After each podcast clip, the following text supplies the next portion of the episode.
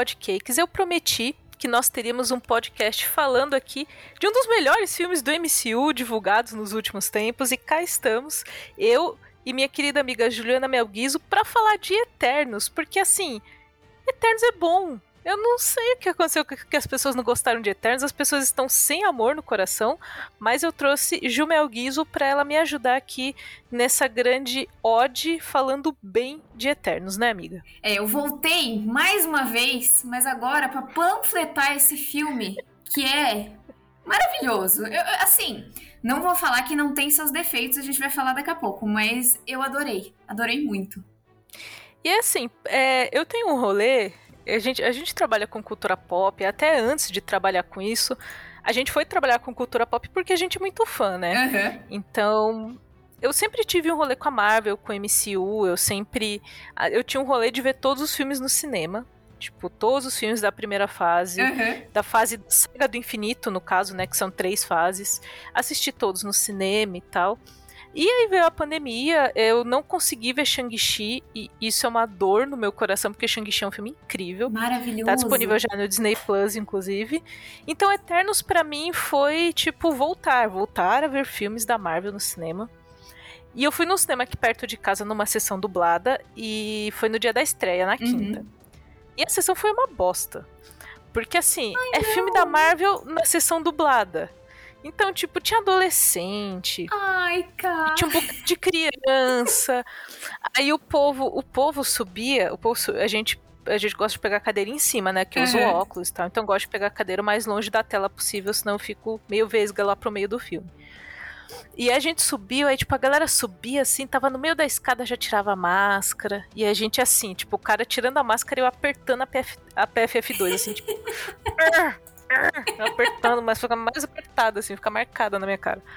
Mas assim, foi uma sessão caótica, porque filme da Marvel, é, eles são muito populares, então, tipo, eu tinha visto Duna, não tinha tanta gente na sessão de Duna, porque Duna é um blockbuster, mas ele ali é, não é tão conhecida a história. Agora, Marvel é Marvel. Marvel atrai o povão, atrai a galera, e aí quando você tá nesse momento de ressocialização pós-pandemia, é, é ruim ter muita galera. Mas. eu, eu emocionei desde o começo, assim, com a aberturinha da Marvel, sabe? Eu acho que eu sou, eu sou muito fanboy da Marvel, eu não consigo, sabe? É, eu fui assistir na cabine. Já comecei assim meio assustada porque foi a primeira que não tinha distanciamento. Foi logo na semana que eles tiraram o distanciamento aqui em São Paulo. Aham, uhum, eu fui também quando tiraram o distanciamento. Aí, eu, eu... A cabine? Foi esquisito. Abarrotada de gente, tipo, eu. Socorro, eu vou pegar Covid. Com aquele nosso desespero. Não encosta em mim. aquele nosso desespero de cada dia. E, mas assim, quem do nosso grupinho ali, todo mundo fez aquele distanciamento de pelo menos uma cadeirinha. Aí eu fiquei um, um pouquinho mais confortável. Mas. Sério, começou o filme, eu falei, meu, eu vou gostar desse filme. Sabe quando, tipo, logo os primeiros minutos, assim, você já, já te pega e você fala, putz, eu vou gostar? Foi, foi isso que eu senti com Eternos. Eu não, não sei te explicar por quê agora, mas, tipo, eu falei, já amei. Pode ser uma merda, mas eu vou amar. O, o santo bateu, né, amiga? O santo tipo, bateu. bateu. O bateu. santo bateu. Eu achei legal Eternos porque, assim, a gente tem a base do que é o MCU uhum. e temos vários filmes que a gente já sabe que são que funcionam como o MCU funciona, uhum. sabe? Tipo, tem uma lição, tem ali o formato de três atos muito fechadinho e uhum. tudo. E Eternos eu, ele me deixou, ele me deixou intrigada porque ele segue, ele é um filme Marvel, mas ele é diferente ao mesmo tempo. E eu tenho críticas a fazer sobre algumas coisas mais para frente, mas foi quase como assim de ser algo que é familiar para uhum. mim, um formato familiar do MCU, ao mesmo tempo em que eu vi tentativas de trazer algo diferente. Todos os filmes do MCU que fizeram isso me agradaram muito, como uhum. por exemplo Thor Ragnarok. Thor Ragnarok ele tem o formato três atos, tem lá as mesmas coisinhas, os mesmos tropes, as piadinhas, tudo muito Marvel. Mas ele é diferente. Homem-Formiga eu também gostei bastante, uhum. porque é Marvel, mas é diferente. E esse eu, eu consegui ver Chloe Zhao ali, Nossa, sabe? Eu consegui ver a mão dela ali, sabe? Eu, eu, lembro que eu saí do cinema eu postei o meme do Mãe, sabe? A versão do Fábio Júnior. Que é Sim. do pai, só que era a mãe e a foto da Chloe Zhao. Porque eu tive que fazer isso, é que gente. É eu, lembro, eu, lembro, da carinha do Fábio Júnior chorando assim. Pai. Você não sabe se ele tá chorando de alegria ou de desgosto. É, é ele dá uma, tipo, uma viradinha. Tipo, ele olha e ele dá uma virada de que parece, tipo, putz, não. Mas... Putz, não, é exatamente. Mas no caso da Chloe Zhao foi uma, foi uma surpresa muito boa.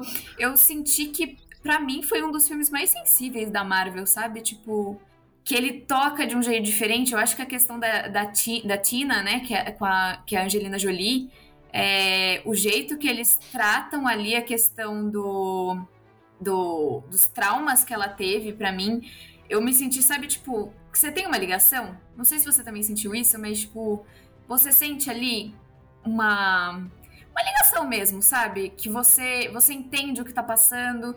E a outra questão que eu gostei muito foi o fato da Macari, que ela é surda, e eles. Eu achava que até poderia ter mais diálogos em Libras, e eu achei assim sensacional. para mim, ela é uma das melhores do filme. Eu fiquei, tipo, encantada com a personagem, eu queria ver muito mais dela. É, então, esse fato de, de, ter essa acessibilidade no filme foi maravilhoso e, e acho que precisava da mão da Chloe Zhao eu não sei se teria um outro diretor que teria essa sensibilidade que ela tem em tratar esse, esse tema e outros temas que também tem no filme desse mesmo jeito. Eu não sei se não ficaria, tipo, um negócio caricato. Não sei se eles não pesariam a mão, tipo, mas no sentido de depreciar a coisa. Mas, tipo, eu achei isso fantástico. Mamãe Chloe te amo. Então, né, a Chloe Zhao, ela é, ela venceu o Oscar por Nomadland, o Oscar de, de melhor direção. Ela levou o melhor filme também, eu nunca lembro. Levou, levou. Levou. Levou melhor filme e melhor direção por, por Nomadland. E Nomadland foi um filme que eu gostei muito. E eu, tipo, foi numa época que eu tava vendo todos os filmes do Oscar. Uhum. E eu já tava meio cansada, assim, porque eu acho que eu vi o meu pai, hahaha. E eu vi o Nomadland no mesmo dia, e aí eu tava muito tipo. Você já chega triste pra ver o filme, né? Uhum. E é um filme melancólico. É um filme sobre envelhecer, Nomadland falando. Nomadland é um filme sobre envelhecer, uhum. é um uhum. filme sobre expectativas versus realidade da vida real. Uhum. E eu e ele é contemplativo e eu vejo que ela trouxe esses traços para Eternos, assim, ela uhum. trouxe heróis. Porque são heróis, né? E a gente pensa no, no Icaris mesmo, que ele tem os poderes muito parecidos com o do Superman. Uhum. A gente tem uma velocista, a gente tem uma pessoa que cura, que é a Jaque. Então, eles são heróis, eles têm esses traços, eles têm figurinos, você tem cenas de ação que para mim nem precisava ter, porque esse filme não é sobre isso at all. Uhum. Mas ela traz essa, esse olhar contemplativo para os heróis, os heróis olhando e do tipo, e aí, o que a gente veio fazer aqui? Será que uhum. a gente está uhum. fazendo certo? É, nós amamos esse povo, isso está em todos os trailers, assim, amamos esse povo, amamos a humanidade, mas será que a gente está fazendo certo? Sabe esse, esse tipo de questionamento que quando a gente pensa na Marvel fase do infinito, tivemos pouco desses questionamentos. Em alguns momentos teve, assim, uhum. mas é muito o herói assim lá em cima, sabe? O herói Sim. no pedestal. E eu sinto que a Zhao conseguiu tirar eles um pouquinho desse pedestal. E aí trouxe para mim é, essa coisa que você falou de se identificar, porque uhum. é, a minha identificação com heróis até então era uma identificação de de admiração. Do tipo, olha, eu admiro aquele herói, eu me projeto, por exemplo, na Vespa, que anda, usa rabo de cavalo, eu gosto de, rabo de usar rabo de cavalo também, então, olha, assim, eu me projeto, entendeu?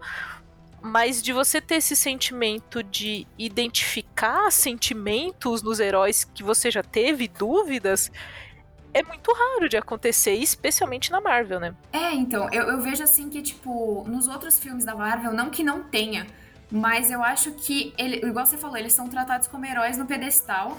E são raros momentos que a gente vê esses heróis, tipo, tudo, alguns não são humanos, mas, tipo, como um humano, sabe? Que a gente pode, tipo, que tem aquele sentimento. É, em Eternos eu vi, tipo, eles eram heróis, eles não são humanos, mas, tipo, você sente que, tipo, os, eles têm essa. A, a, esse sentimento de humano, sabe? Tipo. Uhum. De, de ser aquilo, de, se, de poder sentir, de poder sofrer, de ficar triste pelo que eles estão vendo, é, de querer mudar as coisas e às vezes você não pode mudar as coisas. E eu, eu acho que é uma, uma coisa que eu sentia falta na Marvel e eu gostei muito também por causa desse filme, por causa disso, sabe? De sentir, tipo, eles são humanos, sabe? Então eu posso me identificar com eles. Eu posso me identificar com a Atena porque ela tem um problema psicológico e ela tá sofrendo por ter aquilo, por ter um trauma que ela não consegue lidar. É, o fato da Cersei, que ela quer ajudar as pessoas, mas ela não, não sabe como ali, tipo, ela não, se, não aceita, tipo, ah, que a, a Jaque deixou, falou que ela era escolhida para ficar no lugar dela. E ela tem todo aquele questionamento, não, mas eu não me sinto boa o suficiente para ficar no lugar dela. É, ouvintes do podcast, tem spoiler tá? Sim. Então, até agora a gente não falou de spoilers, mas vocês sabem que o podcast tem spoiler e tal. Tem spoiler! e. é, é, eu acho que é importante avisar, é. porque esse filme ele tem um. Ele Sim. tem um grande spoiler, ele tem uma virada. chocada em um spoiler que tá aí, sabe? então, é, outro tema que, que Eternos traz, assim, isso não é um spoiler, mas vou chegar no spoiler já já. É que eu me identifiquei muito e assim, eu acho que esse foi o ponto central entre quem gostou e quem não gostou, porque das pessoas que não gostaram de Eternos que eu conversei, elas falaram que não pegaram isso, e as pessoas que gostaram falaram que pegaram. Então é uhum. é aquele rolê que eu olhei e falei, bom, isso aqui para quem funcionou foi, para quem não funcionou não foi, que é a relação de família entre eles. Sim. E para mim, assim, todo filme de família para mim agora fudeu, assim, eu choro, eu fico emotiva, porque a gente, eu falei isso na crítica da animação Encanto, que tá lá publicada no Nerd Bunker, mas a gente passou por um pelo período do começo da pandemia e o auge da pandemia, não sabemos ainda quando ela vai acabar, mas nós tivemos muitas transformações nas relações de família. Né? A gente teve desde pessoas que ficaram com a casa cheia de família para passar a pandemia, uhum. até pessoas que ficaram quase dois anos sem ver a família. Então eu sinto que, para um lado ou para o outro, todos nós tivemos questões de família nos últimos meses. E, ou de proximidade ou de distância. E uhum. Eternos vem me falando de família. Me falando de uma família que ficou longe uma da outra por um tempo e se reencontra e ao mesmo tempo em que tem carinho, tem estranhamento também. Sim. Então, a relação de família entre eles, para mim, funcionou. Eu vi muito a Jaque como uma mãezona. Vi muito a relação dos outros, relações amorosas se desenvolveram ali no meio, mas uhum. eu vi uhum. muito uma relação de parceria entre eles, assim. E para mim pegou bastante, porque a, a, Marvel ela fala de família, mas eu acho que ela nunca tinha falado sobre uma família tão grande assim, com tantos personagens e pessoas com personalidades diferentes também, né? É completamente diferentes. E você vê tipo que em vários momentos eles têm esse embate entre eles ali, tipo, é, de não concordar mesmo, como a gente também não concorda com vários pontos das nossas famílias, tipo, na parte que o Druig vai embora, porque ele não concorda com o que eles estão falando, tipo, de não interferir, é, você entende, sabe? Tipo, você, é lógico, você fica meio tipo, putz, mas o que, que ele vai fazer? Mas você entende ele falando, tipo, poxa, mas eu tô vendo geral morrendo e eu não posso fazer nada. Uhum. E isso é muito de relações em família, né? Exatamente. Porque, na verdade relações de um modo geral não são fáceis. E relações de família, elas são ainda mais delicadas, porque quanto mais próximas as pessoas são, mais as ações delas doem ou não em você. Sim. Então, a gente aprende essa convivência do diferente, a gente começa em casa, né? Com irmãos, com, com pai, com mãe, assim. E é sempre embate, porque a gente sempre quer que a pessoa que a gente ama pense igual a gente. A gente sempre quer isso. E aí, quando tem esses embates, eles são dolorosos, mas eles são necessários, assim. E essa essa esse rolê do Druig, acho que acontece em Pompeia, se eu não me engano. Não, não é em Pompeia, não. É em outro rolê. Acho que é depois, não guerra. é? É depois, é, em outra guerra que tá. É na Babilônia, talvez? Talvez. talvez. Enfim, que eles passam por vários eventos históricos e, e o Druig vê as pessoas se matando e ele sabe que ele pode ajudar e ele é dito para não interferir. E é um rolê que ele age ali como um filho que não entende, tipo, por que essa regra é assim? Por que isso tá colocado assim? E aí pega outra coisa de Eternos para mim, que eu achei que eles, eles não desenvolveram tanto essa parte, mas ela se torna importante no final, que é o rolê de fé. É o rolê de uma fé quase cega que eles têm. Uhum. Eu esqueci o nome do, do, criador deles, do celestial que cria eles. É Ar... A, Arishem? Ar... Arishem. É que eu vi dublado e as pessoas, eu não entendo, as pessoas falam dublado às vezes. eu entendo, mas quando eu vejo assim, ah, quê? Parece um negócio que não é isso. Não é Arishem. Não mas, é isso. Mas se não me engano é Arishem. Acho que é Arishem, é. Mesmo. Isso. E aí você, eles, os Eternos, eles são enviados pela Terra pelo Arishem e eles, e eles são, é, eles recebem essa ordem dele de não interferir. E eles é, é, seguem cegamente isso e você vê que quando eles falam dessa entidade, eles falam com muita devoção. Sim. Eles acreditam naquilo. E isso é posto à prova no final. E eu acho que é um rolê de, de quando as nossas crenças, não somente em divindades, mas as uhum. nossas crenças em diversas coisas são colocadas à prova. E aí é o momento em que a família se separa, né? Porque cada um, parte acredita, parte não acredita, né?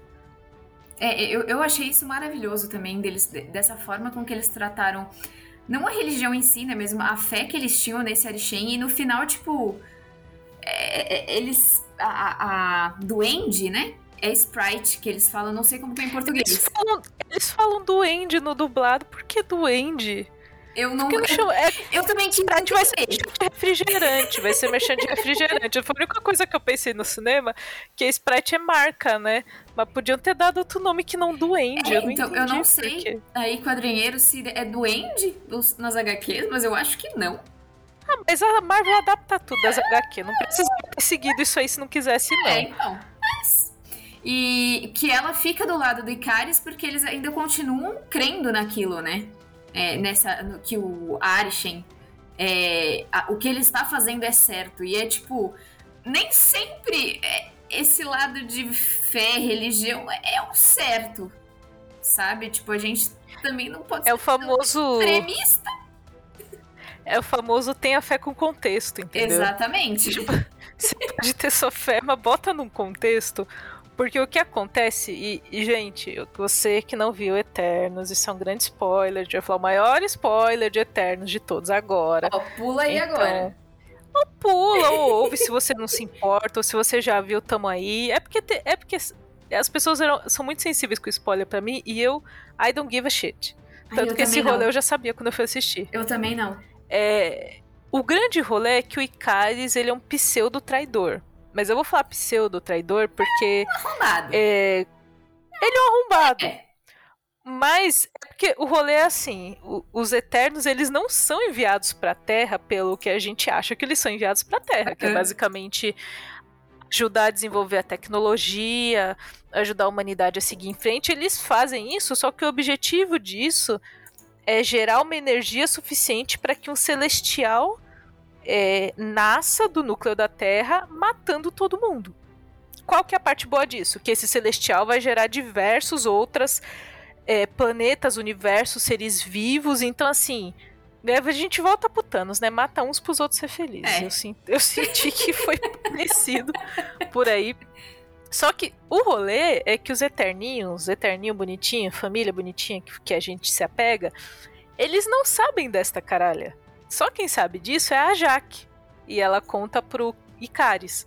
Só que assim, as outras, os outros Eternos, eles acham que eles estão na Terra para ajudar a Terra.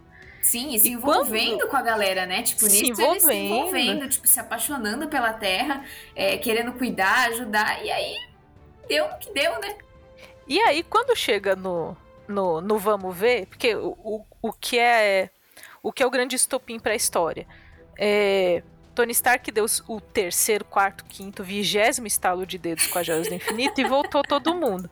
Quando voltou todo mundo, gerou a energia necessária para esse celestial emergir. Isso quer dizer que a Terra e a, e a Terra. Gente, o bicho é muito grande. É, é, muito grande. É muito grande Celestial. Ele é gigantesco. Era uma, uma, é uma horroroso. era só, tipo. Ele tava dando uma espreguiçada. Quase. Ele tava dando espreguiçada para acordar e ele, tipo, se ele esticasse o braço ali, quebrava metade, metade da Europa, entendeu? é muito grande. Por isso, que as, por isso que nas entrevistas o pessoal falava: ah, a escala de Eternos é maior do que o problema do Thanos. Agora eu entendi. É entendido, Marvel. Não precisa fazer essas coisas. Mas, é, quando chega esse momento, a Jaque, que é a líder, ela quer procurar uma alternativa em que a humanidade não precisa ser eliminada uhum. para esse celestial nascer. E o Icaris, ele vira o crente maluco. Ele vira o crente maluco. Ele vira o crente maluco. Foi a única coisa que eu fiquei pensando no cinema, amiga, do tipo, o Icaris é o crente doido. Ele é. não é o crente razoável, ele é o crente maluco, entendeu? Sim, é aquele vídeo da Fernanda Torres falando que o que eu tenho preconceito é preconceito contra crente, eu tenho preconceito contra Icaris. Exatamente, porque é o crente que não pega o contexto, entendeu? Porque o rolê dele é assim: o mano mandou, eu vou fazer. Eu acredito nele, ele tá certo, não sei o que, eu não questiono. E aí ele começa, ele mata a Jaque. Eu falei que ia ter spoilers, não reclame é, comigo. É. E ele começa um movimento ali para convencer os outros Eternos a cumprirem essa função deles, é, para que esse novo Celestial surja, assim. E o meu rolê que eu digo que eu, eu não considero ele um vilão exatamente, é porque quando a gente começa a ver essa desconstrução do Icaris, ele tá muito. Ele tá babacão e tipo como ele é o cara mais poderoso, todo mundo queria sentar a mão na cara dele, ele uhum. tem aquele queixo quadrado, que eu quero bater naquele queixo quadrado, ele tem cara de babaca. Eu juro que eu entendo. Mas a Chloe Zhao, novamente, tenho certeza que foi ela, trouxe a sensibilidade de, uhum. nas cenas finais do Icaris, é, botar algo para mim ali que foi a crença dele. E aí eu olhei para aquilo e falei, ele não tá querendo ser o babaca por ser o babaca é uma coisa até parecido de uma forma diferente com o próprio Thanos. Assim, o uhum. Thanos ele acha que aquilo vai ser bom pro universo todo. E o Icaris, ele tinha uma crença. E eu acho que é muito delicado a gente. É, a gente julga crenças e brinca e publica meme e tudo, mas quando é uma coisa que a pessoa acredita de coração, é muito foda você chegar e falar: Isso aí tá tudo errado. E eu percebi que ele não ele não tava nesse momento de amadurecimento, sabe? É, então, eu sinto assim que ele tava meio. Sabe quando a pessoa. Ela crê tanto naquilo que ela acaba ficando cega pela própria fé dela? E aí ela não uhum. consegue ver uma outra coisa além daquilo. E aí, quando vê, tipo, ele vê, putz, o que, que eu tô fazendo, sabe? Quando ele percebe. É... Quando dá aquele estalo e ele percebe que merda. É porque um rolê, e isso acontece na vida real com, com, outras crenças, de tipo, a pessoa devotou a vida dela aquilo. E se ela admitir para ela mesma e para o mundo que aquilo estava errado, ela vai admitir que ela teve a vida inteira errada. E no caso do Icaris, que a existência dele foi toda errada. Sim. E ele não tá pronto para aquilo, ele não tá pronto para assumir isso, sabe?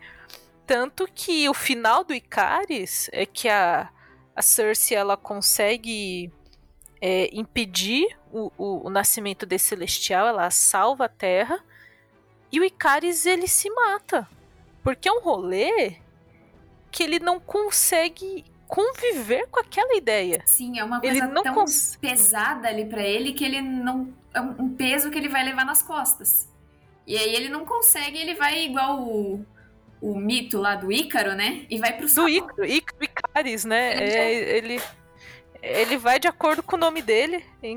Inclusive, achei. Achei meio óbvio, mas achei legalzinho, vai. Foi legal ele se sacrificar no sol, assim. Eu achei, eu achei bonito, sabe? Tipo, eu achei legal a ideia de puxar isso pelo, pelo Ícaro Icaris, sabe? Tipo, que foi, base... foi baseado? Então, na, dentro do, da Marvel, eles dizem que as mitologias que nós conhecemos são baseadas nos Eternos, que uhum. eles existem aqui desde o começo. Então eles é dizem que a, que a Atena é inspirada Atena. na, na Atena. Atena na Atena. Gente, não tem A, é Atena, só que é Atena e Atena. Não sei explicar. Vai estar tá escrito, vocês vão entender, enfim. É, eu vi também, tipo, o, o druid são os druidas, e tem isso, né? E eu achei assim, incrível, sério, eu achei bem legal, tipo, a forma como ele morreu, porque, igual você falou, a gente, quando morre na Marvel, não sabe se morreu, né? Mas queimou, né? Queimou, queimou ali. É porque assim. É Deu que assim, a gente. Tá tostadinha ali. queimou, queimou a ponta do cabelo. Mas o rolê é porque a gente tem um, um foco em Deus, que é o Arishen, uhum. e tem outros também. Então vai saber o que ele pode fazer. Ele pode trazer um. Pode trazer um clonezinho do Icaris, né? Não tem uma Gamora nova agora? Quem é que sabe? Aquele Icaris pode ter morrido, mas pode surgir outro. Não sei quantos contratos o Richard Maiden assinou, mas dependendo fica pode aí, aparecer. Fica né? aí a dúvida. A Salma Hayek já falou que assinou para mais filmes. Então... Mas ela rodou, ela rodou rodada mesmo. Então, ela rodou... Não sei. Ela falou é, que assinou para mais então, filmes. Eu fiz essa nota, eu fiz essa nota que agora eu tô no rolê que eu termino o trabalho e esqueço. Porque eu não tenho espaço no meu HD, amiga. Então roda um C-Cleaner na minha cabeça e eu apago os arquivos temporários todos.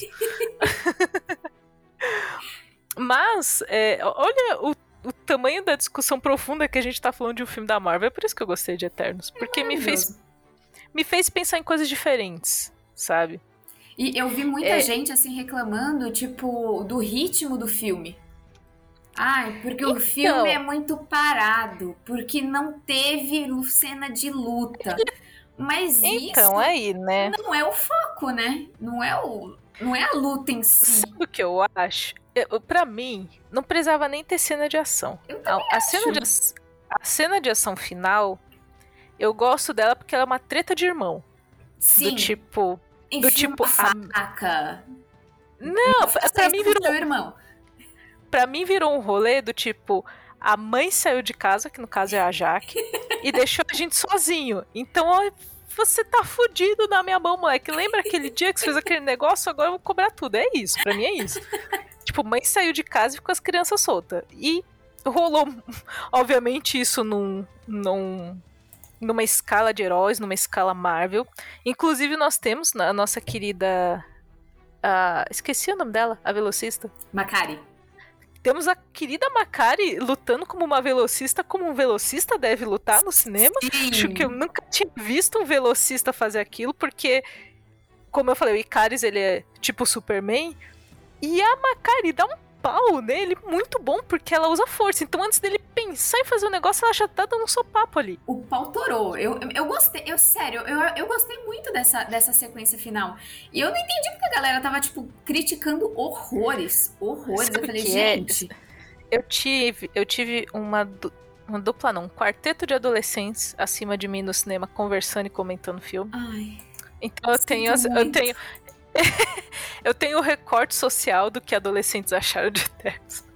Quando tava lá pro meio do filme, eles estavam, nossa, mano, não tem cena de ação, não sei ah. o quê. Porque é uma expectativa de você ir ao cinema esperando um filme muito Marvel. Uhum. E aí, eu acho que a Chloe Zhao traz a contemplação. E um dos defeitos que eu acho que Eternos tem é que ele, ele me soou bizarro enquanto material final, uhum. porque eu vejo exatamente o que é Chloe Zhao e eu vejo exatamente o que é o Kevin Feige falando precisa ter isso aqui. Nossa, Eu sim. consigo ver. E aí, quando bota no todo, ele fica meio Frankenstein. Sim. O que funcionou para mim de Eternos é porque eu gostei do tema, mas eu não discordo que ele é um filme meio desconjuntado porque ele é dois filmes em um só, sabe? É, é isso que você falou de ver o que foi a Chloe Zhao e ver o que foi o Kevin Feige, é assim, total, porque é pra mim, né? a cena pós-crédito com Harry Styles não foi a Chloe Zhao que fez aquilo.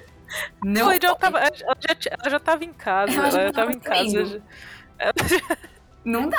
Não. Eu, imagino, eu imagino ela fazendo um facepalm, assim, quando ela olhou essa porra. Tipo, Meu... eu tenho que deixar isso passar não, mesmo. E o pior é que, tipo, eu não sei se, se foi coisa da minha cabeça, mas, tipo, a cor da cena é diferente. É, toda a fotografia da cena. Do Pipe. A, a iluminação. Aquele a iluminação CGI tá toda errada. Então, aquele CGI porco do Pipe, porque tava horrível. O Harry Styles eu não entendi ainda. Eu, eu ele não tá, consigo, ele, e parece que fizeram... Parece que ele parece o hairstyles pós-harmonização facial, que ele tá muito. Sim. Tá muito lambida, assim, cara. Ele tem que fizer no seu rosto, rapaz. Eu lembro que. Eu, você eu... é bonito, mas você não é assim. Então, e eu, eu tava assistindo o filme, e aí, tipo, a, a, a, sala, todo mundo. Não, não. E eu, tipo, eu comecei a rir. Mas eu não sabia se era de desespero. ou se porque eu tava, tipo, nossa, é o Harry. Ou se era desespero, tipo, o que que eu tô vendo na minha frente? Amiga, eu já sabia, eu já tinha visto foto, inclusive, então tamo nessa aí. É, eu já sabia, já tinha foto, visto. Eu fiquei chocada, sério. Mesmo vendo a foto, eu falei, meu. É porque ele, ele tá estranho, ele tá. Ele tentou fazer. A cena pós-créditos, primeira cena pós-créditos de Eternos, mostra o Harry Styles como Eros, ou Star Fox, que é um Eterno também, e é irmão do Thanos, e eu só consigo pensar em quem são os pais dessas pessoas ter saído um roxo e ter sido Harry Styles. Quem é o mais Quem o Thanos é um dedão roxo e o outro é o Harry. Não faz sentido. Um puxou muito a família do pai, puxou muito a família então, da mãe. Então, eu fico pensando, será que um dos pais era o dedão do Pequenos Espiões? Porque tipo, não faz sentido. Pode ser, pode ser irmão de criação também, a gente vai descobrir. Mas assim, é. ele se apresenta como irmão do Thanos. E nos quadrinhos o Star Fox, ele é ele é um personagem. Ele é, ele é um person, Ele é meio um cafajeste, assim. Ele é um cara que pega todo mundo, ele tem um rolê de controle de emoções, então ele faz as pessoas se apaixonarem por ele, uhum. ele tem um rolê assim. É igual o deus e da mitologia grega, acho. Nico, corre é. aqui, não sei. Que tem um Eros também, não tem? Que é deus do amor? Ah, isso faz sentido. Não sei, só conheço Afrodite, porque só gosto de deuses mulheres, deuses homens dispenso. Mas, é, ele, eu acho que tentaram dirigir o Harry Styles naquela cena, falaram para ele que o personagem é assim e tal. E ele tentou vir meio malemolente, assim. Ele, que, ele quis trazer uma ideia meio Agostinho Carrara, mas sem um pingo daquele carisma. E chegou! E aí você. É uma cena em que ele chega, parte dos Eternos está no espaço, e ele chega falando que vai ajudá-los a encontrar os outros Eternos. E assim, só que o jeito, a, a cena, o conceito da cena, para mim é ok. É um Eterno que encontra os outros. Uhum. Ele é irmão do Thanos, então já tem uma ligação com o MCU geral e tal. O conceito da cena me incomoda. A execução foi esquisitíssima. Foi horrível, horrível. Gente, sério. Era, era outro filme ali. Parecia aquele corta, aquele corte, pá, outro filme. Aí corta de novo e bota a cena, a última cena pós-crédito. Aí eu fiquei tipo, não foi ela, não foi ela. Pelo menos essa não foi. não foi ela. A do, a, eu, eu... do Cavaleiro Negro Talvez. Ela é mais sensível, ela é, é mais sensível do é. Cavaleiro Negro, né? Que é a segunda cena pós-créditos. Inclusive, nós temos. Sabe por que eu acho que foi ela? Agora que você. Agora eu puxei uma, uma nota que eu fiz. Uhum que ela fala que foi legal ter uma Herschela Ali fazendo a voz do Blade, que é a primeira vez que nós temos o Blade no MCU, só fazendo a voz, né? Uhum. E ela falou que ela achou legal trabalhar com uma Herschela Ali, então eu acho que ela dirigiu a segunda.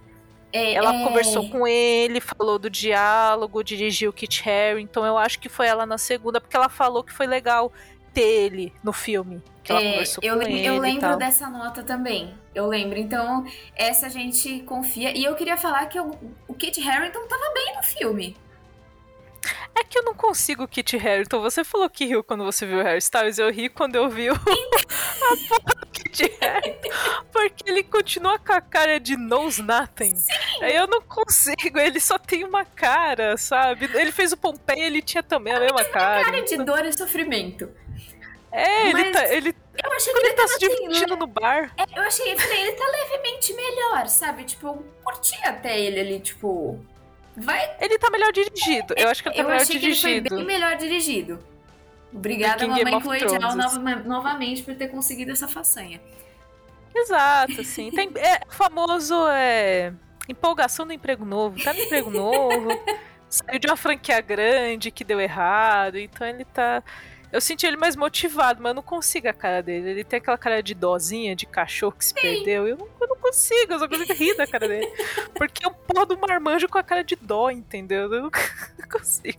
Ai, não mas, as cenas de ação, eu, eu senti todo o rolê das cenas de ação e do rolê dos deviantes, Uhum. Eu senti que foi um treco muito Marvel, porque o rolê dos deviantes entra e sai e não serve pra nada. Eu achei que ia desenvolver alguma coisa dos deviantes. Então, É. eles só estão lá. E, e eles só estão lá. É o famoso eu só trabalho aqui. O deviante foi lá, bateu o cartão e foi embora. E assim, eu vejo isso muito como Marvel, porque eu acho que é, a Precisa Chloe ter um vilão, sabe? Tipo um, Exato, um porque eu acho vilão que, que você consiga tocar. Sabe? Sim, Tipo, porque acho que se a Chloe Zhao chegar e falar o, o grande vilão do filme são as escolhas que eles fazem ou são os sentimentos deles, as pessoas iam ficar ainda mais putas, entendeu? E eu acho que o Kevin Feige falou então. Você pode colocar os sentimentos e as escolhas deles como grandes problemas, mas a gente precisa de um bichão de, de CGI. Porque é assim que essa indústria funciona. Tá no contratinho, bichão de CGI. Tá, no bichão de CGI. Porque não. É, a parte dos deviantes, assim, de longe, é a parte mais desconjuntada, e é isso que eu falo. É, que eu entendo quem achou o filme desconjuntado porque Uhum. ele é. É que ele funcionou pra mim. E, e tanto que as pessoas que falaram as críticas ao Eternos, no geral, eu concordei com as críticas. Eu não tirei nenhuma. Eu falei, não, mas é esse mesmo tal. Uhum, Só que os temas funcionaram tanto pra mim que eu relevei essas coisas. Sim. E quando eu saí do cinema, o saldo foi positivo no final. É, uma coisa que eu tive um pouco de problema foi a forma que eles colocaram os flashbacks no filme. É, Eles não avisam, né? É só do nada. E eu, eu tive, teve uns dois momentos, amiga, que eu fiquei confusa, do tipo, a gente tá em que período mesmo? Alguém me lembra aqui? Não, e Cadê um alguns cardzinho pra me explicar? Não sei se tipo, vocês também sentiram, tipo, flashbacks. Alguns, tudo bem, são necessários para pro roteiro, mas tem alguns que eles só estão lá, tipo, preenchendo, parece, ah, oh, faltou um pedaço aqui, ó, vamos colocar um flashback. E, tipo, ele não tem uma ligação com o resto do filme, ele só tá lá jogado. E aí, Eu o acho- jeito que eles colocam, igual você falou, tipo, que eles aparecem do nada, é um corte muito seco e eles estão no flashback, sabe? Tipo, ah, é isso, pá, já tá no flashback. Aí você, pá, voltou. E eu Não, fiquei, e tipo, não muda nem, nem a fotografia pra É. eu ter algum, algum indicativo de que eu tô em um período diferente. Era muito parecida as cenas. E aí, quando eu entender que era um flashback, já tava rolando, assim. E eu ficava, putz, perdi a linha de pensamento lá do começo, porque eu tava achando que tava agora. E eu falei, ué, mas essa pessoa tá. Ah, tá, não é assim. Aí, tipo, é, eu então. entendi o que tava rolando. E até a metade do filme, é mais ou menos até a metade do filme que tem essa, esse vai e volta de flashbacks. E, e eu achei que tinha alguns que realmente não eram necessários, sabe? Tipo, é lógico, a parte que ele, do, do Druig lá indo embora, a parte da Atena que você entende porque tá rolando o negócio de Pompeia e eles querem interferir. Mas tinha uns ali que. Não, sabe? Não precisava. E aí deixou o filme longo, que muita gente também re- reclamou da, é da duração do filme. Realmente, ele é um filme longo, ele tem 2 horas e 40. Acho que é 2 horas e 40, Jesus. se não me engano. É o segundo filme mais longo, só perde pra Ultimato. E não fazia sentido. Ele só não fazia sentido tá ali. Exato, assim, é, a- inclusive em relação a cenas polêmicas de, de Eternos aí, que as pessoas falaram várias coisas, é, teve a cena, a- o flashback que tem a cena do do Icaris com a Cersei, Uhum. porque eu vou dizer que é, é Cersei, não é Cersei de Game of Thrones, gente, é Cersei, é S-E-R-S-I, Cersei, não é Cersei. Eu vou falar do jeito errado. Mas, é, eles são um casal muito sensal. E aí, Ai, todos os sim. flashbacks que eram sobre eles, eu ficava incomodadíssima porque eu acho a Gemma Chan incrível. Eu acho o Richard Maiden aceitável Uhum. enquanto ator. Só que eles não funcionam. Eu não, Não. sei. O Richard Maiden é muito por ele, porque ela olha com um olhar muito apaixonado pra ele e Uhum. pra tudo. Assim, ela, eu, eu sentia a Gemma Chan muito entregue ao filme. E eu senti que o Richard Maiden tava num rolê de tipo, eu tenho que ser o Superman, eu sou durão, não sei o quê. E aí as cenas de romance entre eles, pra mim não funfa. Eu olhei assim e falei, o que você viu nesse homem? Acho que eu tive eh, grandes momentos quando suas amigas começam a namorar um cara babaca, que você olha assim e fala, você é uma diva, o que você está fazendo com este traje? E aí tem um dos flashbacks que é quando eles fazem sexo. E tivemos a primeira cena de sexo da MCU, que é uma cena de sexo tão É aleatória. uma cena de ombros. É uma cena de pessoas sem camisa. Pessoas é. sem camisa. E é muito é um... estranha aquela cena. É, é, desnecessária. Tipo, não. não... Então, eu, eu, eu tentei, assim, eu, eu sou. Às vezes eu sou generosa e eu tentei é. entender se queriam botar um rolê, sabe, desse negócio de humanidade, da gente se identificar mais, ter uma aproximação. Olha, o herói transa, ei, sabe? Mas ainda assim, eu, eu entendi a ideia, não acho a ideia ruim. E eu acho. O Richard Maiden falou isso numa entrevista, que uhum. é importante normalizar. E juro para vocês uhum. que é muito. Sim. Mas a execução, de novo, não, não deu, né? Porque é, é rápida, aí eles estão se abraçando e de repente eles estão fazendo um papai e mamãe numa praia. Sim! É. É, é, é, estranho. E aí do nada cortou e ela já tá, tipo, em outro lugar. E eu falo, tipo. Porque... Mas, é, mas eu fico com a impressão de que, ele, que, que foi um rolê. Eu tive a impressão que a Colegial queria uhum. uma cena de intimidade. Mas Os atores. Não foi o que ela. Assim, ela queria. Não chegou. Mas não é o que ela queria. Sabe? Tipo. Exato. Eu acho que ela queria criar uma intimidade entre os personagens pra gente. Porque a relação entre eles é um ponto muito importante, inclusive no desfecho, uhum. porque a Cersei quer salvar a Terra e o Icaris quer destruir tudo, então é, ele inclusive desiste, né? Até quando ela lá mais pro final, quando ela é, impede o nascimento do, do Celestial, o Icaris ele só não destrói tudo e mata ela e todo mundo porque ele ama ela. Uhum. O sacrifício dele é porque ele não conseguiria viver com aquilo ao mesmo tempo que ele não conseguiria é, é, cumprir o desejo daquele que ele acreditava por causa da Cersei, porque ele ama ela, ele não ia machucar ela, sabe? Uhum. Ele não consegue viver com essa dualidade. Então a relação deles é importante. Só que assim, a Chloe teve uma ideia ótima, intimidade entre os heróis. Aí me vê um casal de atores que não funciona. E com certeza o Kevin Feige olhou assim e falou: Mas vai ser só um pouquinho. Ei, porque não pode ter muito. não é pra. Não, assim, do ombro não pode. Não, não posso. É tipo da época do Elvis, que não podia mostrar ele abaixo da cintura rebolando. tipo, não tiver um quadril mexendo, hein? Tiver um quadril mexendo, não pode. Então, eu entendi a ideia, mas eu acho que assim se chegou na hora de fazer e a Marvel falou se for para fazer só dá sim, eu teria tirado, porque não não, não é, ficou legal. E não acrescentou, tipo, do jeito que foi colocado, não acrescentou, sabe? Tipo, eles não estavam funcionando os dois juntos, eles não, eram tão tá muito novo. Eu não entendi porque eles, eles assim, eles têm um rolinho ali desde que eles são enviados para uhum. Terra, do tipo, ela olha para ele, ele olha para ela e tal. Só que essa cena em específico, ele, ele praticamente chega nela e fala: E aí? E ela falou, opa, vamos aí. E eu, tipo, aí vocês já estão transando? Eu sei que, eu sei que, obviamente, para essas pessoas que vivem milhares de anos, tudo passa meio rápido, mas eu ainda não olhei falei, é isso? Foi assim que eles começaram, tipo, WhatsApp e acabou? Então tá bom, né?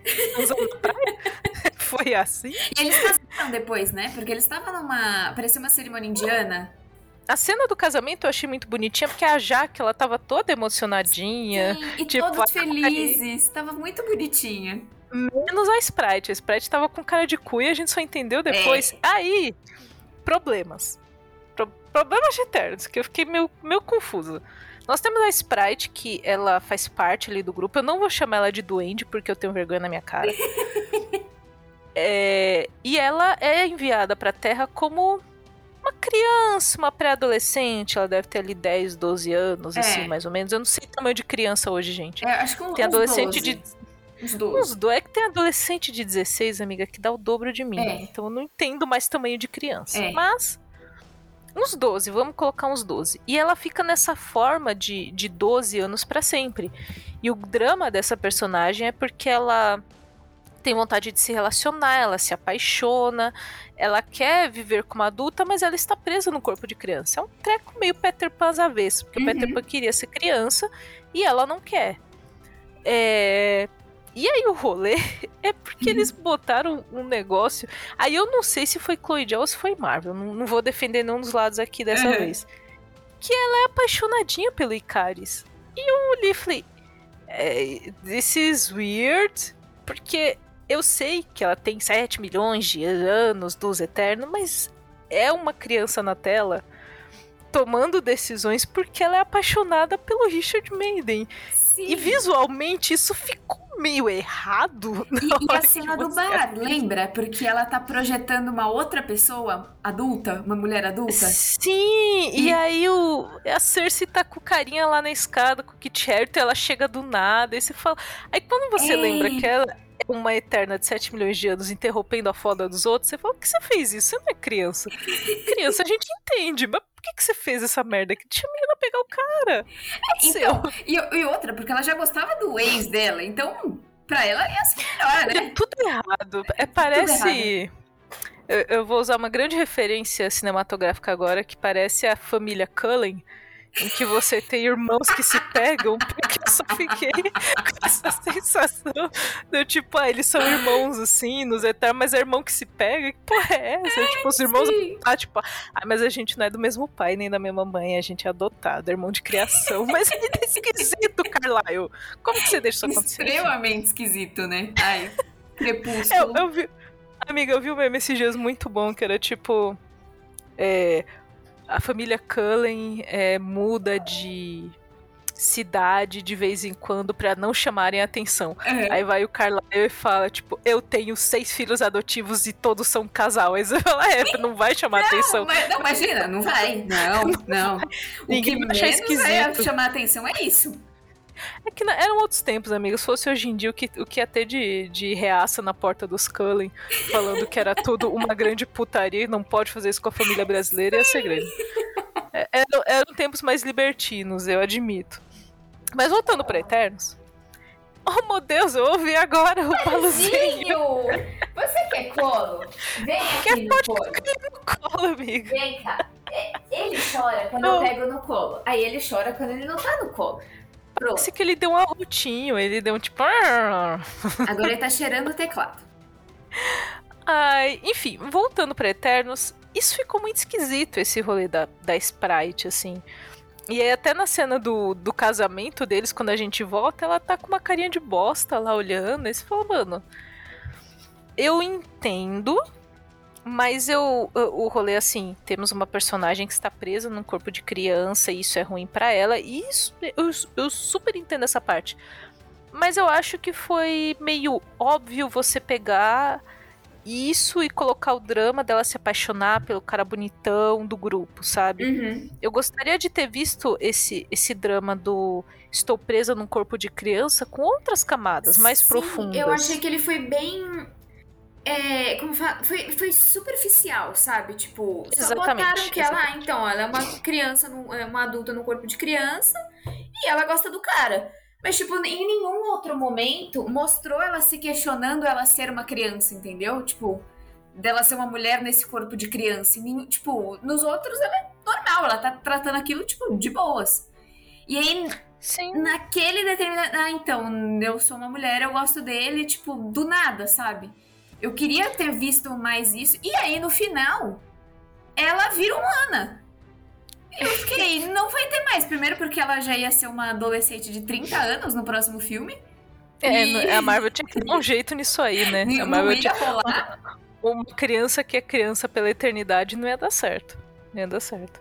É, mas, assim, sobre a Sprite, eu acho que eu gostaria de ter visto ela se questionando com ela mesma. Do tipo, é, eu não consigo me desenvolver, eu não consigo sair do lugar, eu não consigo. Teve um pouco disso, mas eu acho que o que me incomodou é que foi muito direcionado para relações amorosas. E eu acho que não é só isso que, tipo, ela teria perdido, uhum. sabe?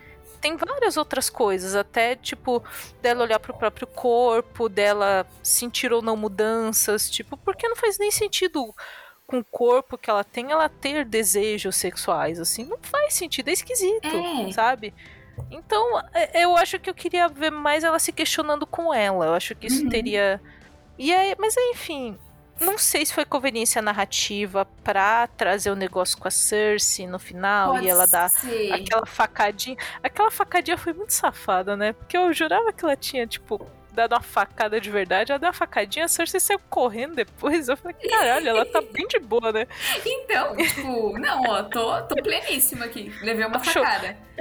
Lembrei, é, é, referência da cultura pop, lembrei de Arya Stark, naquela temporada de Game of Thrones, que ela leva as quatro facadas, cai num lago, e depois sai andando assim, isso, porra, mano. Tá?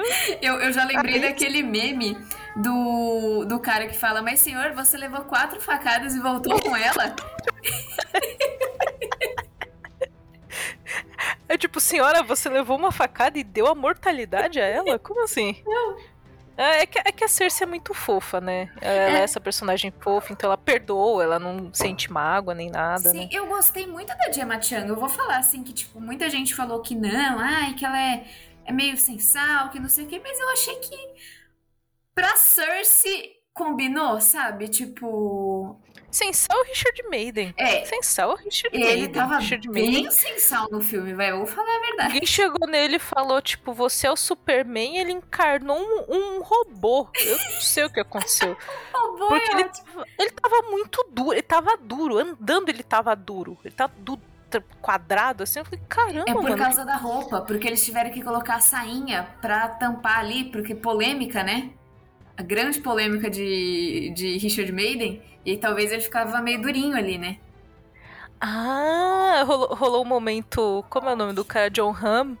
É. O famoso John Hamm que tinha a concentração das mulheres quando ficava de cueca em Mad Men. É, era. Eles colocaram a, a. Lembra, tipo, teve do Cinderela, que eles fizeram CGI nele pra diminuir. E aí no Eternos tem o boato que eles colocaram aquela sainha pra tampar. É, é, é, o grande mom momento sexo do, do, do podcast.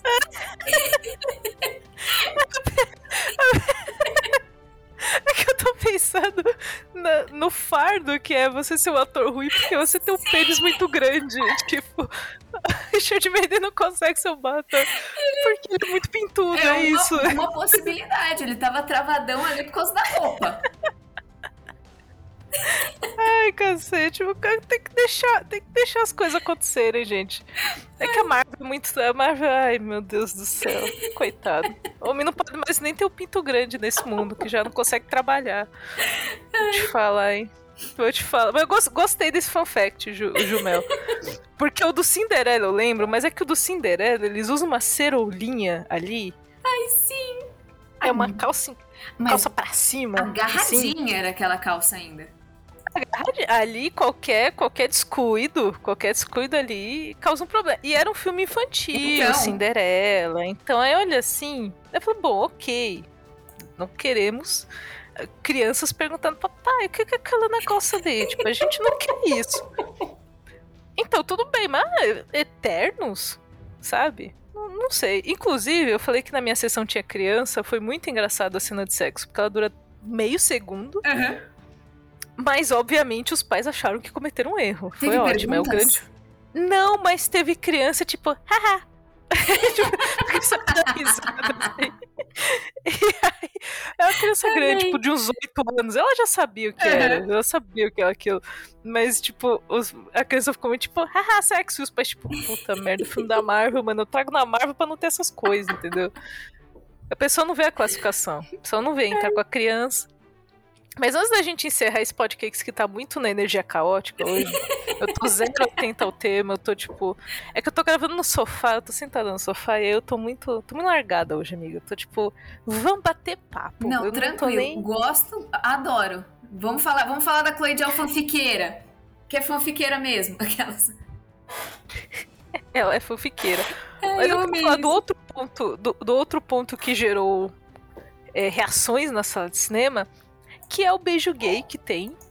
Ai, e um que casal bom tão que teve. fofo, tão lindinho ele com a família, família dele. A família inteira é incrível, aquela criança é incrível. Você vê o que é uma criança criada com amor, tipo, criança Sim. maravilhosa. E eu fiquei um pouco receosa de como seria essa cena. A gente fica, porque a gente sempre tem representações ruins, a gente tem um selinho, sabe? A gente tem essas essas coisinhas, tipo, a pessoa quer um casal e dá um abraço, dá um beijo na bochecha. Você uhum. mano, casais não se comportam assim, dá um beijo, assim.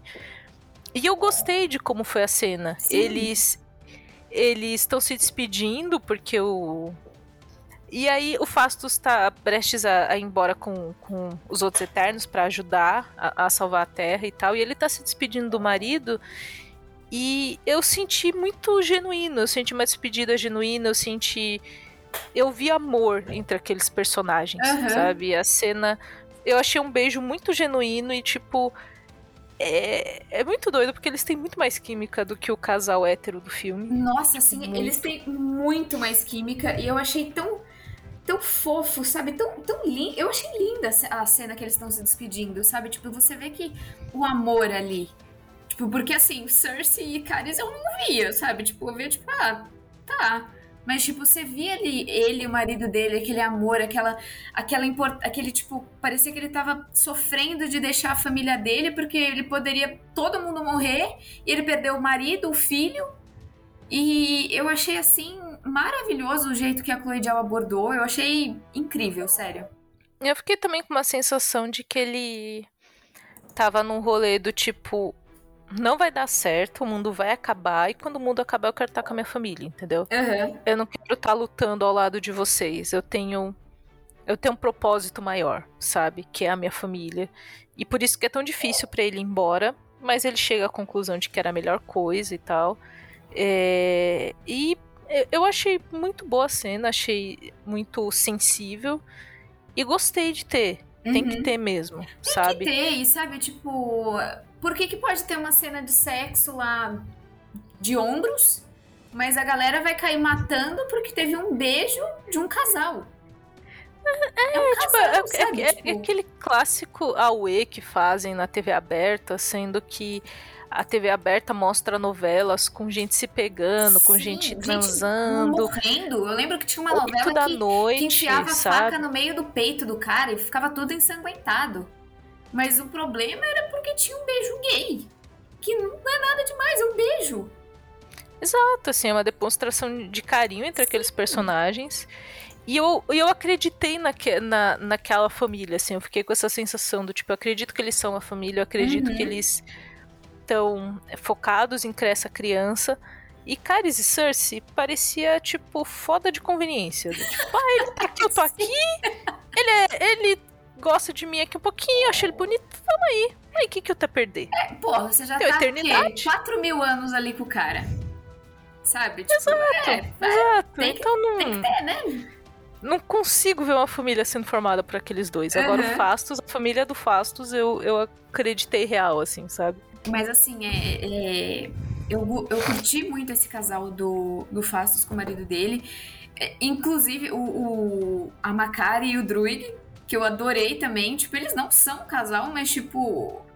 Dá aquela a entender ali. E tem muito mais química também que a Cersei. Eles são amigos coloridos, eles são amiguinhos coloridos. Sim. Do tipo ninguém ninguém tem. Não é monogâmico, assim, ninguém tem aliança no dedo nem nada, mas quando a gente se encontra, a gente dá uns pega porque a gente se gosta. Sim. É isso. E eu achei assim, Parece legal. Tão fofinho, sabe? Tipo, tem muito. Igual, tem muito mais química que a Cersei Caris. Cersei, fica é sozinha, que... por favor. É que, é, é que assim, eu, eu acho que nos dois casos, tanto do, do Fastos quanto do Druig e da Macari, eu vi carinho entre aquele casal. Sim eu não vi carinho entre entre Cersei e, e Caris. Eu vi desejo da parte dele, mas eu não uhum. sei se eu vi carinho. Ele. O, o, ato dele no final de se sacrificar, porque ele não consegue matar ela, nem continuar do jeito que ele tava. É um ato que eu vejo amor, mas eu não uhum. vejo carinho. Parece que é um amor duro da parte dele, sabe? É, parece então, que ele não sabe você... demonstrar, sabe? Tipo. É, e quando você tem um filme de 2 horas e 40 com 10 personagens para desenvolver, eu não vou conseguir é, criar um, um relação, uma relação com isso, é. sabe? Eu vou achar que é frio, eu vou achar que é distante não vou achar que funciona, sabe? E outra, agora eu lembrei de outro, o Atena e o Gilgamesh. Que, que é um carinho de amigo ali, sabe? De proteção. Tipo, Olha, vê... esses dois, é, é assim, é, tem muita emoção quando a gente fala da Atena e uhum. a, eu gostei muito da Angelina Jolie, maravilhosa. Ela tá perfeita. E a, a, cena em que ele se dispõe a cuidar dela é uma cena muito emocionante.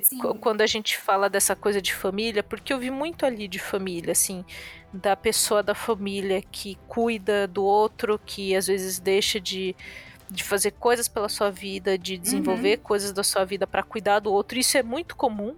Acho que especialmente em famílias é, mais pobres, em que uhum. eu não tenho como pagar um médico, eu não tenho como pagar um asilo para a pessoa ser bem tratada. Quem vai cuidar sou eu, uhum. sabe? E eu vi muito disso nessa cena. É uma cena rápida, eles não têm. Novamente, tem 10 personagens, é um filme longo, não uhum. tem espaço para tudo isso, mas o pouco que teve eu achei muito bonita a relação deles, Sim, sabe? E é uma relação assim que em nenhum momento você vê, putz, ah, é um homem e uma mulher, eles vão fazer um casal deles é uma relação, não é uma relação romântica, é uma relação de irmão, de amizade, sabe? Tipo, de não, eu vou ajudar essa pessoa porque ela precisa da minha ajuda, sabe? Como você falou, de esse, uhum. esse, ato de cuidar como é alguém da sua família. E eu achei linda a, a, o pouquinho de relação deles que apareceu na tela, sabe? Tipo, você via que ele era super carinhoso, ele fazia tudo para cuidar dela, para deixar ela calma, para acalmar ela, para ela não ter de volta aqueles traumas voltando, tipo eu, ah, eu amei, eu amei muito. É, novamente, é o carinho. É. Nesse caso, não é um carinho romântico, direcionado né? É um carinho pro romântico, mas é um carinho diferente, sabe? Uhum. Acho que esse filme ele me trouxe muito isso que eu sinto falta nos filmes da Marvel, assim, sabe? A gente tem muito as coisas grandes, Terra vai ser destruída, uhum. pipipi, popopó, e é, talvez não seja o foco da Marvel, isso eu acho que não é, mas é, como das outras vezes em que a Marvel se arriscou em gêneros dentro do gênero de super-herói, eu vou colocar um drama, eu vou colocar uma comédia, eu vou colocar um filme policial, eu vou colocar um filme de assalto. Uhum. Eu, eu gostei de ter visto esse dramão dentro da Marvel, sabe? Sim. Eu, eu, eu espero, espero ainda que, tipo, se arrisque mais nesse sentido, sabe? Eu sinto falta que às vezes tem essa essa não, vamos fazer desse jeito porque o público ama e não vai gostar de outros jeitos. E, tipo, o Eternos é esse oposto, sabe? Tipo, se arriscou e saiu uma coisa assim que não precisaria igual de cenas de ação. É, é, é, é um filme que ele é fechadinho por si só, sabe?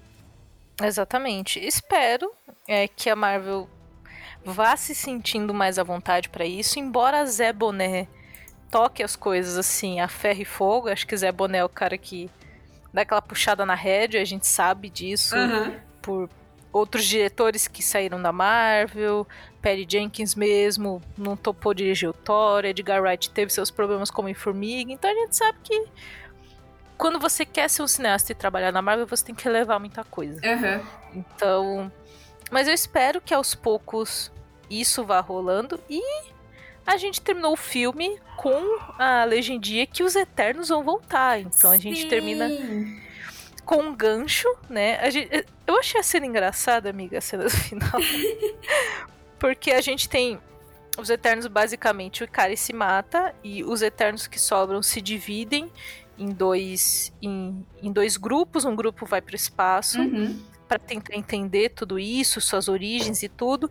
E esse grupo que encontra o Star Fox na cena pós-crédito, que tem a Atena, tem a Makari, enfim, eles encontram ele.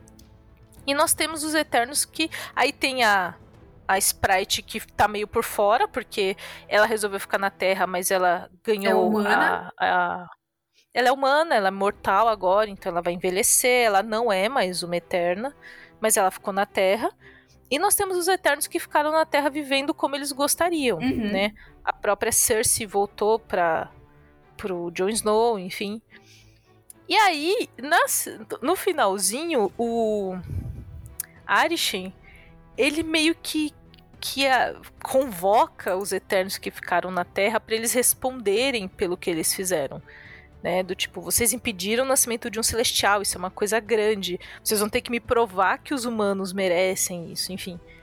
Eu achei a cena tosca, é porque toda a cena do Arishin eu acho tosca, porque ele é muito grandão, as pessoas são muito pequenininhas.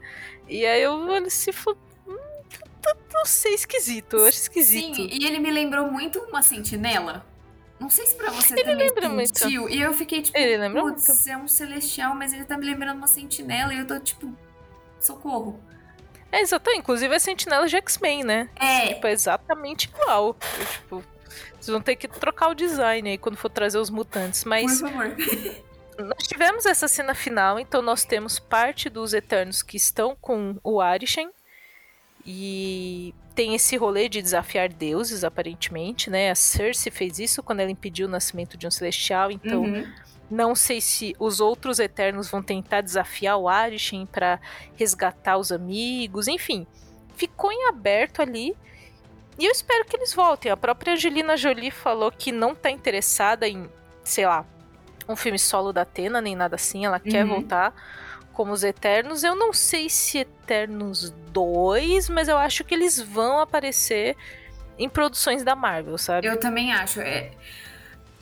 Pode ser que venha um novo filme de Eternos. Pode ser. Eu gostaria muito de ver. Mas eu queria muito que ele continue. Tipo, não destoasse tanto da, da, do que eles são, sabe? Tipo, eu não consigo uhum. ver eles com um diretor, sei lá, tipo, os irmãos russos, sabe? Nossa, não. tipo, não, não morna. Então, não, tipo, eu, eu queria assim... que mantivesse essa sensibilidade que foi. Que abordaram nesse. Não sei se eles vão voltar, igual você falou, não sei se eles vão voltar para um filme solo. Eu gostaria, ou se eles vão fazer, tipo, Cavaleiro Negro, talvez, eles vão fazer aparecer de alguma forma. Como também o é. Cavaleiro é... Negro vai aparecer também, tá tudo um grande, não sei. É, o, o, o Zé Boné, ele, ele escreve certo por linhas tortas e a gente não sabe o que ele tá fazendo. Zé Boné é Kevin Feige, tá, gente? Porque ele só usa boné porque ele é calvo. E ele não Grande gosta de Zé aparecer boné. calvo. Grande Zé Boné. Mas eu acho assim. É, a Chloe Zhao, ela teve uma experiência boa. Eu acho, acho que ela foi uma diretora que vem de ganhar um Oscar, já, já estava envolvida com Eternos antes de ganhar o um Oscar, mas ela, eu acho que ela conseguiu trabalhar de uma forma legal com a Marvel. Ela até. Uhum. É, o pessoal tinha falado que ah, seria legal ela dirigir um Star Wars, ela falou que dirigiria, então eu acho que ela tá aberta a esses projetos. E se fosse para ter um Eternos 2, eu gostaria que ela voltasse. Eu também. É, trazendo uma versão madura disso. Eu acho uhum. que o uhum. Eternos, esse, essa versão de Eternos foi um ótimo começo, uma ótima tentativa de trazer algo diferente para Marvel, de trazer discussões diferentes. E agora com menos personagens, com menos apresentação, com menos explicação de universo, uhum. eu acho que teria mais tempo para maturar algumas coisas ali, sabe? Para aprofundar mais, para aprofundar mais nos personagens, Sim. mais na história. E a Chloe não tem nada a perder, né? Tipo, eu, por mim, Exatamente. só vai a Edial. E se quiser dirigir X-Men também, tá aprovada. Exatamente, eu acho que ela seria ótima. O pessoal falou bastante depois que o Eterno saiu, acho. por ser um filme de equipe, né? E a gente tem os X-Men como essa equipe que forma uma família, né? A gente tem tanto a Irmandade Mutante forma uma família, quanto os alunos da escola Xavier são esses personagens é, muitas vezes rejeitados por suas famílias uhum. por terem mutações e eles formam uma nova família ali entre os X-Men. Então, ela traria bastante dessas relações e tal. E eu acho que ela tá mais que certa. Tem que fazer um filme de arte, um filme de, de, de diversão. Um filme é. de arte, um filme de diversão. Um pouco de droga, um pouco de droga. Exatamente. Exatamente, amiga. Por isso que eu te chamo pro podcast, a gente pensa praticamente igual. Aí fica da hora. Amiga, muito obrigada por sua participação no Podcakes. Ai, é, eu, eu queria agradeço. muito falar de Eternos, assim, e eu entendo quem não gostou, e, e como eu falei, as, as pessoas que falaram os argumentos pelos quais não gostaram, eu entendi todos, e eu não acho que estão errados, mas é, me, me pegou, sabe? Eu, eu me relacionei com os personagens, então para mim funcionou. E é isso, e diga, amiga, para as pessoas onde elas podem te encontrar nas internet fazendo coisas por aí. Então, gente, vocês podem me achar no Twitter, no Instagram, no Leatherbox, já que é momento cinéfilo, né? É, no Sim. arroba Jumelguizo. E se vocês vierem falar que Eternos é ruim, eu vou discordar, porque não é o pior filme da Marvel, porque Era de Ultron tá aí pra mostrar que é o pior filme da Marvel. Ai, gente, tem Thor Dark World, Nossa, entendeu? Vocês lembram de Thor 2? Vocês lembram de Thor 2? Eu, eu não lembro de Thor 2. Eu lembro do primeiro. Então, Thor 2 é tão ruim que ninguém nem lembra da existência desse eu filme. Então revejam tinha... Thor 2 é. e revejam Eternos e venham me dizer que Eternos é pior. Tinha lá o, o Doctor Who Duende lá, eu esqueci que eu quero o nome dele. E. O Eccleston. É, ele era um duende é. lá no, no, no. Ele é um elfo. É um elfo, eu não sei mais o que ele era. Eu não lembro. Não, não era elfo. Ele era um gigante de gelo, se pá? Não lembro, não. Eu só lembro, eu só lembro da Natalie Portman vendo um negócio vermelho, que é o. Esqueci. Mas é um negócio. É, joia, é uma das joias, não é? É uma das joias, mas eles chamam de um nome lá. É, e eu só lembro que. É o éter. éter exatamente. Nossa, é o éter. Agora. Desenterrou, é porque é líquido, né? Tem essa impressão que é líquido. E ela vê um negócio vermelho, ela vai e mete a mãozona. Ela eu falei, eita, Jane Foster, tá inteligente, hein, parabéns. minha filha? Pelo amor de Deus. parece que é uma cientista, mas parabéns. Né? Poxa, né? Então, vão rever Thor 2 e venham falar mal de Eternos pra mim, que a gente conversa. Ah, pelo amor de Deus. Sem, sem ideia. e eu sou a Cakes Underline Souza nas redes sociais é, Instagram e Twitter, que é o que eu uso mais. E tô produzindo conteúdo lá no Nerd Bunker também do Jovem Nerd, então fiquem de olho por lá, sempre tá aparecendo textos, críticas e afins. E semana que vem estamos de volta com mais um episódio do Podcakes. Tchau, gente. Beijos.